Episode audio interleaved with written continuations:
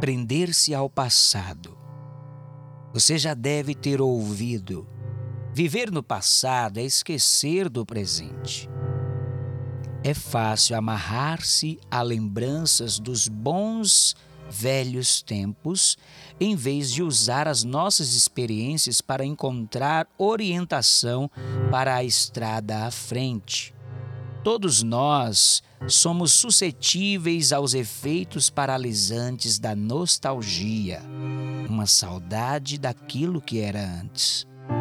Jeremias era sacerdote em uma pequena cidade próxima a Jerusalém, quando Deus o chamou para ser profeta às nações. A ele foi dada a tarefa muito difícil de pronunciar o julgamento de Deus, primariamente sobre o povo de Judá que se afastara do Senhor.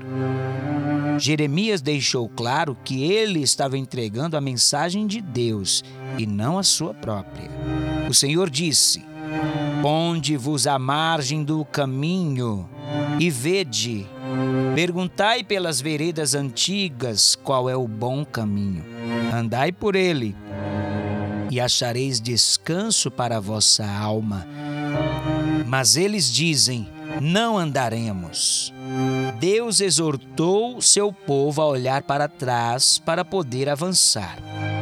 O propósito de avançar os caminhos antigos era de encontrar o bom caminho, marcado pela fidelidade de Deus, seu perdão e seu chamado a avançar. Por nosso passado, Deus pode nos ensinar que o melhor caminho é aquele em que andamos com Ele.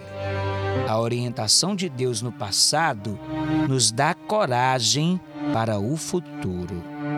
Eu sou o pastor Alain Amora e desejo que você seja muito edificado através deste devocional.